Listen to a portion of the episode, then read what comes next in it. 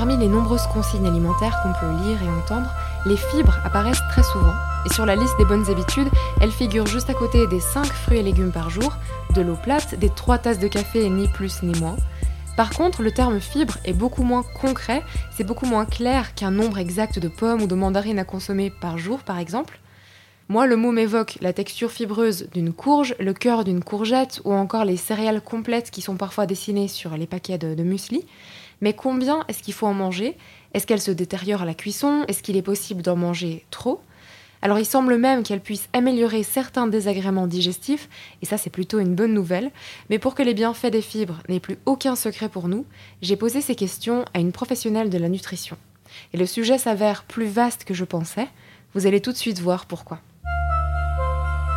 Bienvenue dans Tout va bien, un podcast féminin pour adoucir le quotidien. Faut pas tuer les instants de bonheur, Valentine. La vie, c'est comme une boîte de chocolat. On ne sait jamais sur quoi on va tomber. Did I tell you how divinely and utterly happy I am? Cet épisode est présenté par Hélène Demester. Pour discuter des fibres alimentaires et de leur importance dans notre assiette, j'ai le plaisir d'accueillir la nutritionniste, nutrithérapeute et micronutritionniste Aurélia Corba. Bonjour, merci beaucoup d'être avec nous. Bonjour Hélène, merci. Alors comme souvent, on va commencer par une question un peu théorique. Alors c'est quoi le rôle des fibres dans notre alimentation et en quoi est-ce qu'elles soutiennent notre santé? Alors les, fibres, c'est c'est la vie. hein. C'est la vie de tous les végétaux. C'est par là que les végétaux vont grandir, vont mûrir, etc. Donc les fibres dans notre alimentation ont un rôle indispensable dans la digestion et principalement dans le transit intestinal. On oublie souvent ça. Quelqu'un qui va avoir des problèmes de constipation, ben, on va directement euh, pointer du doigt les fibres parce qu'elles vont aider euh, à l'évacuation du bol alimentaire. Et donc vous dites que les fibres c'est la vie, alors quels sont les aliments dans lesquels on les trouve le plus souvent? On pense aux fruits et légumes, mais c'est peut-être pas que ça? Alors dans tous les végétaux, que ce soit les fruits, les légumes, les légumineuses, les céréales complètes principalement. Vous avez aussi les graines, les oléagineux, au fait tous les aliments qui viennent du règne végétal. Mais il faut savoir comment les consommer. Et c'est pas bien compliqué. On pense que c'est c'est vraiment très compliqué d'enrichir son alimentation en fibres. En fin de compte, il faut se diriger vers des aliments végétaux bruts. Le plus brut possible, le plus de fibres il y aura. Alors on entend souvent que quand on cuit par exemple des, fruits et des légumes, on détériore un petit peu, on perd un peu la qualité des vitamines. Est-ce que c'est le cas aussi pour les fibres est-ce qu'elles restent intactes? Non, c'est juste. Au fait, plus on va cuire un aliment, plus on va ramollir la fibre de l'aliment. C'est pour ça qu'on dit que plus on mange un un aliment de type végétal euh, cru, plus on va avoir de fibres et notamment effectivement de minéraux, de vitamines, d'antioxydants, etc. En fin de compte, tout se perd un peu à la cuisson. Et puis, plus on va venir travailler une fibre en purée, euh, par exemple, si je prends l'exemple de la carotte, qui est très riche en fibres, quand on la mange crue, bah, le taux de fibres est exceptionnellement élevé. Par contre, quand on vient la broyer en purée, comme on donne souvent aux, bébés, notamment, bah, le- taux de fibres est quasi nul. D'où, au fait, la nécessité de devoir le mettre en purée pour les bébés, parce que la digestion est plus facile. À cet âge-là, ils n'ont pas besoin d'avoir excessivement de fibres, pas autant que nous. Maintenant, il existe deux types de fibres. Il existe les fibres solubles et les fibres insolubles. Les fibres solubles, elles aiment l'eau. Alors elles vont, comme son nom l'indique, être solubles dans l'eau et créer un espèce de, petit gel au contact de l'eau. Et ce petit gel aura des effets incroyables euh, dans l'organisme, positifs bien entendu. D'un côté, bah, il va augmenter la satiété entre les repas. Donc déjà ça c'est un point très important.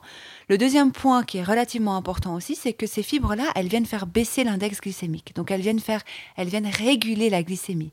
La glycémie, c'est le taux de sucre dans le sang.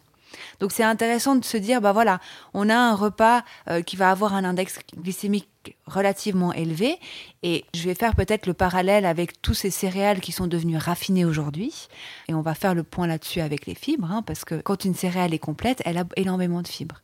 Aujourd'hui, l'industrie agroalimentaire a retiré toutes ces fibres-là, ce qui fait que, bah forcément, ça fait le lien avec ce que je viens de dire là, l'index glycémique, donc le taux de sucre de ces aliments, est relativement élevé. D'où l'importance au fait de combiner toujours des fibres avec un repas. Toujours. Que ce soit des céréales complètes, des légumes, etc. La différence entre une céréale complète et pas complète, c'est par exemple avec le riz. Est-ce que c'est juste le riz blanc? On a retiré les fibres et le riz euh, noir ou très brun, il a encore ses fibres? Exactement. Exactement. Et l'exemple pour moi qui est le plus parlant, c'est les pâtes. Mhm. Les pâtes, aujourd'hui, on en trouve de plus en plus à, à- à la farine complète. Maintenant, il faut vraiment veiller à la consommation parce que c'est comme les fruits et les légumes. Là, on sort un peu du sujet. Mais plus on mange un aliment qui est complet, plus on va privilégier le bio. Mhm. Parce que forcément, pesticides, il y aura, etc. etc. Parce que l'enveloppe de la fibre est encore là et c'est cette enveloppe qui reçoit le pesticide. Exactement. Comme le fruit, la peau du fruit. La peau du fruit, c'est des fibres.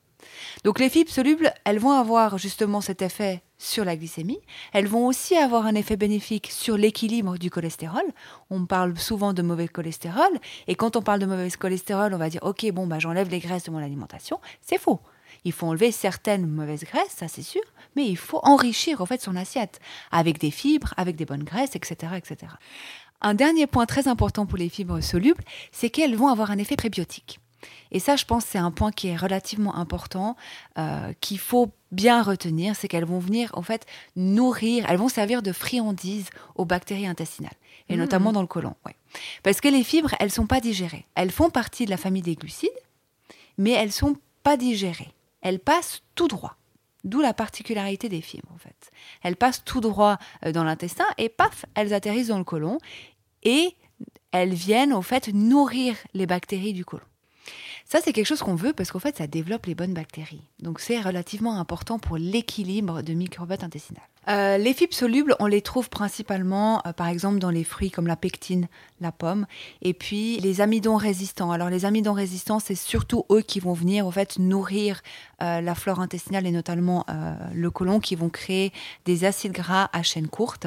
Et ça, on les trouve dans tous les féculents qui vont être refroidis. Donc ça, c'est vraiment très intéressant de le souligner parce que quand vous mettez, par exemple, vous allez cuire un plat de pâtes, à la farine complète, bien entendu, euh, vous allez cuire un plat de pâtes, vous allez le mettre au frigo pendant une heure, et ben ce processus de refroidissement va venir créer un amidon qui va être résistant à la digestion.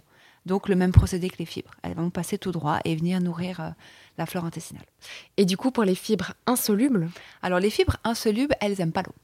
Alors au contact de l'eau, elles vont gonfler comme un petit ballon.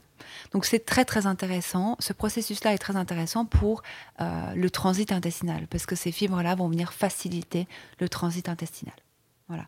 On les trouve principalement dans quasiment toutes les céréales complètes, notamment beaucoup le blé, les légumineuses, les oléagineux et les graines. Euh, dépendant des fruits et des légumes, vous en avez dans chaque catégorie. Donc c'est vraiment un ensemble. En fait, il ne faut pas dire ok, je vais manger plus de fibres solubles et moins de fibres insolubles, etc. Non, il faut manger un ensemble parce qu'il y aura des fibres dans chacune. est-ce qu'il y a des aliments, du coup, on s'en doute bien, mais qui n'ont aucune fibre, zéro fibre? Ah bien sûr, Euh, les lipides.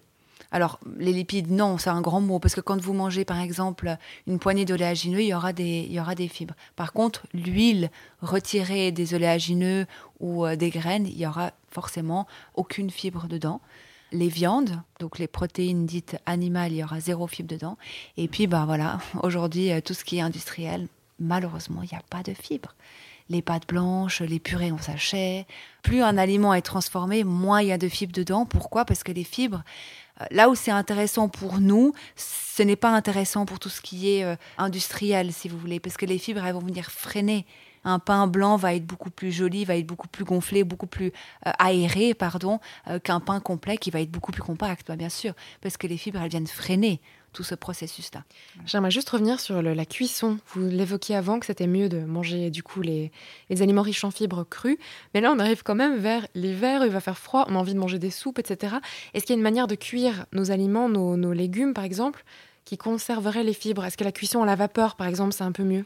Alors la cuisson à la vapeur, de toute façon, sera toujours mieux en dessous de 95 degrés ou 95 degrés max, parce que là, il y a une, vraie- une réelle préservation en fait de tous les minéraux et des fibres. Par contre, il n'est pas, euh, je veux dire, c'est pas déconseillé de manger une soupe. Bien Ouf. au contraire, vous aurez encore des fibres dedans. Après, on parle vraiment de, de- là, je vous ai donné l'exemple de la carotte pour vous montrer qu'effectivement, plus on cuit quelque chose, plus la fibre va être ramollie, va être euh, prédigérée, on va dire, par la cuisson. Si je prends l'exemple des pâtes, c'est pas pour rien qu'il y a des pâtes al dente. Plus une pâte va être al dente, plus vous allez sentir le croquant de la fibre à l'intérieur. C'est pour ça qu'on dit qu'elles sont plus faciles à digérer quand elles sont al dente. Ah, pas bien sûr. Ah. Et puis c'est bien meilleur aussi. Comment est-ce qu'on peut savoir qu'on mange pas assez de fibres? Est-ce qu'il y a des symptômes physiques qui peuvent nous indiquer sur ça? Vous avez parlé de la constipation avant, est-ce qu'il y a autre chose? Le principal, c'est la, con- la- la constipation. Principal, ouais. Vous avez les points qui sont un peu plus précis, mais il faudra aller chez le médecin. Un taux de cholestérol élevé, une glycémie élevée, etc. etc. Après, euh, je souligne aussi que si vous mangez énormément de fibres, mais que vous ne buvez pas assez d'eau, bah, vous aurez l'effet contraire des fibres. Ça veut dire qu'elles vont vous constiper. Parce que les fibres, comme tout hein, dans l'alimentation, a besoin d'eau pour travailler. Voilà, comme je l'ai mentionné avant, soluble, insoluble. Donc l'eau est nécessaire dans une alimentation avec les fibres. Sinon, on imagine une sorte de bloc qui se forme. Exactement. Qui... Ouais. Exactement. Exactement. Un bloc. Alors admettons qu'une personne qui entend ça, qui sait qu'elle doit consommer plus de fibres, qui va commencer à doubler, tripler sa quantité de fibres très rapidement, c'est possible d'aller trop vite, de manger trop de fibres d'un coup ou trop en général? C'est possible de manger trop de fibres. Euh, Aujourd'hui, on a le cas, euh, on a énormément de personnes qui se sont tournées vers des alimentations 100% végétaliennes. Donc voilà, c'est très bien parce que c'est plus orienté végétal. Euh, après, il faut faire quand même attention parce que les fibres, une trop haute consommation des fibres peut avoir un effet euh, qu'on appelle des antinutriments. Donc elles vont venir capter au fait des nutriments qui sont quand même essentiels à la santé, comme le fer, le zinc, le calcium, etc. Surtout avec quelques oléagineux et des légumineuses. Et puis, euh, vous avez aussi un effet de fermentation des glucides, parce que les fibres, c'est des glucides. Et quand on en, on en mange trop, c'est comme pour tout aliment, même s'il est sain, c'est toujours la dose qui fait le poison. Eh ben, vous allez créer au fait euh, des douleurs digestives qui sont euh, dues à la fermentation des glucides. Votre corps, il n'arrive pas au fait à assimiler une, une si grande quantité de fibres en même temps, donc il va fermenter. Donc ballonnement. euh, Ballonnement, exactement, ballonnement, gaz, tout ce qui en suit. Quoi. Et puis, euh, petit à petit, vous pouvez vous créer une dysbiose intestinale avec ça. Une dysbiose intestinale, c'est un déséquilibre au fait du microbiote. D'accord. Ouais. Qui peut donner des problèmes comme le, le côlon irritable, ce genre de choses. Oui, bien sûr, ouais. Il faut y aller petit à petit. Si on n'a pas l'habitude d'intégrer des fibres dans son alimentation, il faut y aller petit à petit parce qu'on peut se créer effectivement des douleurs digestives qui vont être pas sympas à vivre au quotidien. Effectivement.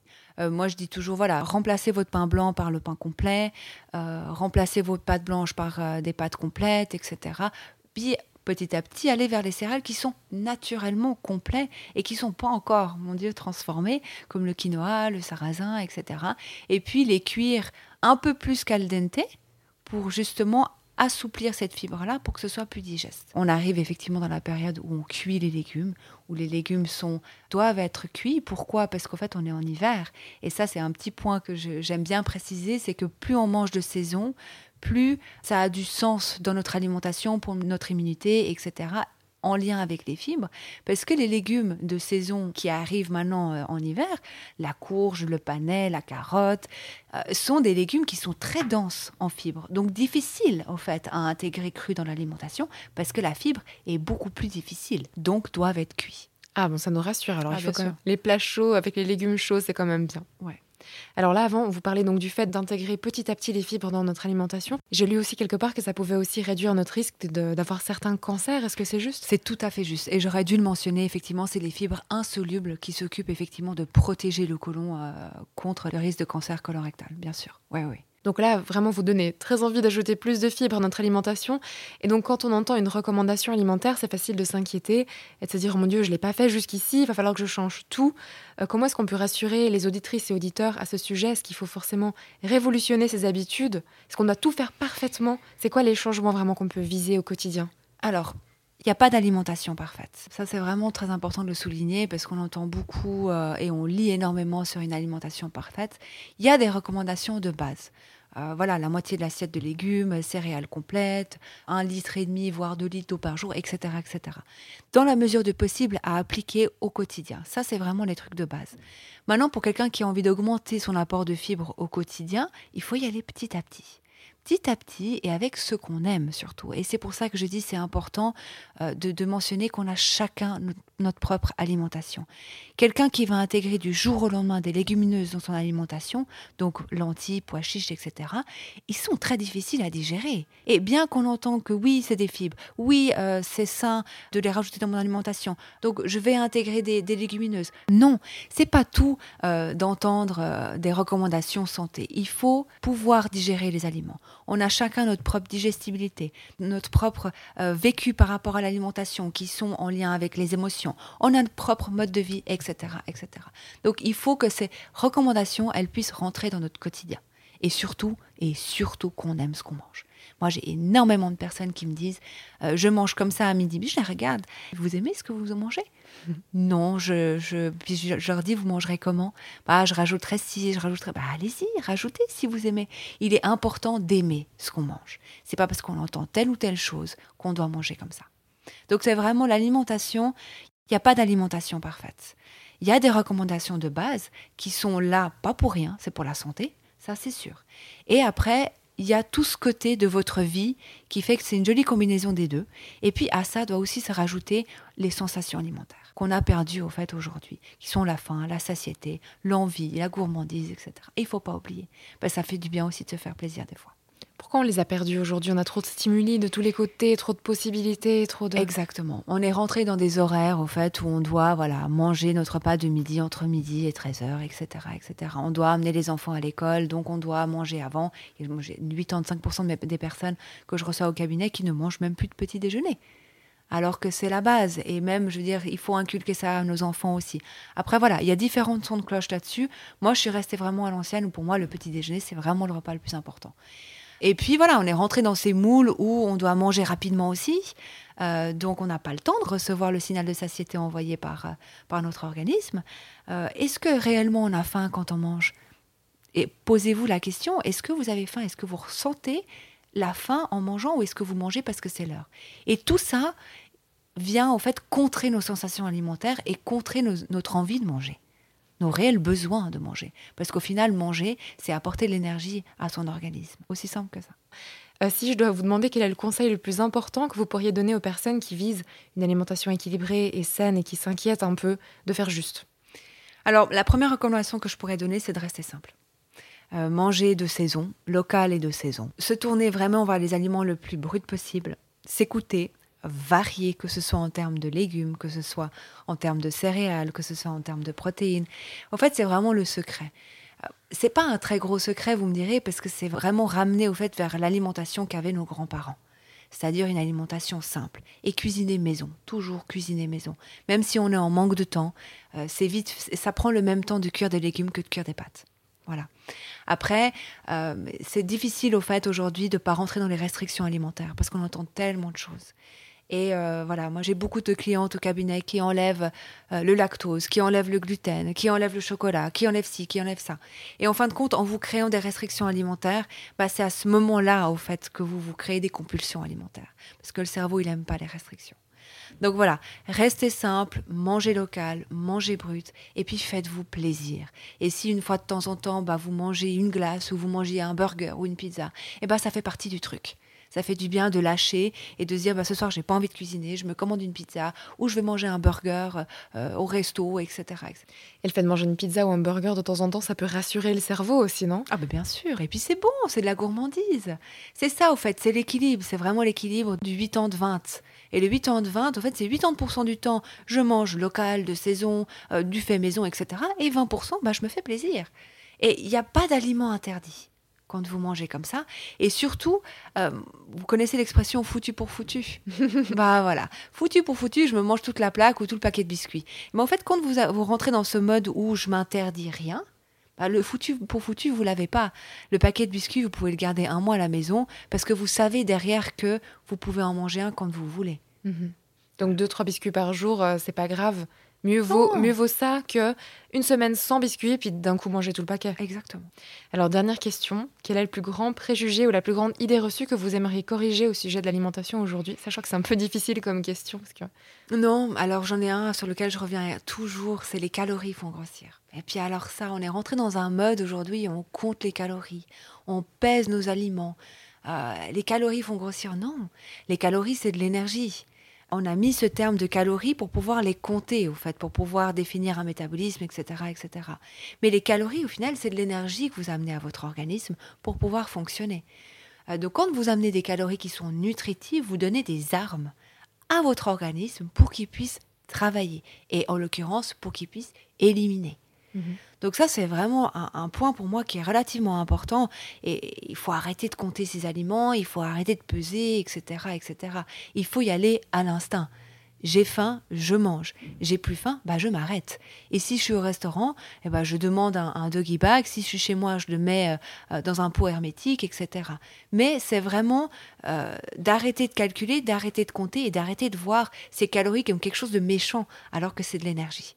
Comme l'avocat, peut-être, parce qu'il y a beaucoup de calories dans l'avocat. Il y aurait autant de calories dans l'avocat que dans un- quelques Génial. biscuits. Ouais, j'adore votre exemple parce que je le donne tout le temps. L'avocat est très calorique. Mon Dieu, mon Dieu, ça fait peur. Mais c'est que des bonnes graisses. On en mange moins, de moins en moins des avocats parce que forcément c'est une catastrophe Mhm. écologique. Mais euh, voilà, c'est un très bel exemple. L'avocat, c'est c'est très calorique, mais c'est des bonnes graisses. J'en avais un autre aussi de préjugé. Manger des glucides le soir, ça fait grossir. Ça, c'est catastrophe. Euh, c'est comme pour tout, hein, c'est un équilibre. Les glucides le soir, ça dépend quel type de glucides vous choisissez. Forcément, si c'est euh, des pâtes blanches euh, ou euh, une purée de pommes de terre en sachet, oui, bah forcément, ça vous fera ni du bien à midi, ni du bien le soir. Ça, c'est sûr. Par contre, les glucides le soir, si vous avez une jolie assiette qui est composée de riz complet avec quelques lentilles et des légumes, eh ben, c'est bénéfique pour la santé. Parce que ces glucides le soir vont venir travailler sur tout ce qui est neurotransmetteurs, hormones en fait, des hormones qui sont des neurotransmetteurs comme la sérotonine, la mélatonine. Elles vont vous aider à dormir, à trouver le sommeil. Alors tout ça, c'est très très rassurant. Merci beaucoup pour toutes vos réponses et pour votre présence aujourd'hui. Avec plaisir, merci à vous Hélène de votre confiance. Et merci à toutes nos auditrices et auditeurs pour votre écoute. On espère que cet épisode aura pu vous être utile et on se retrouve tout bientôt dans un nouvel épisode de Tout va bien. D'ici là, surtout, prenez soin de vous.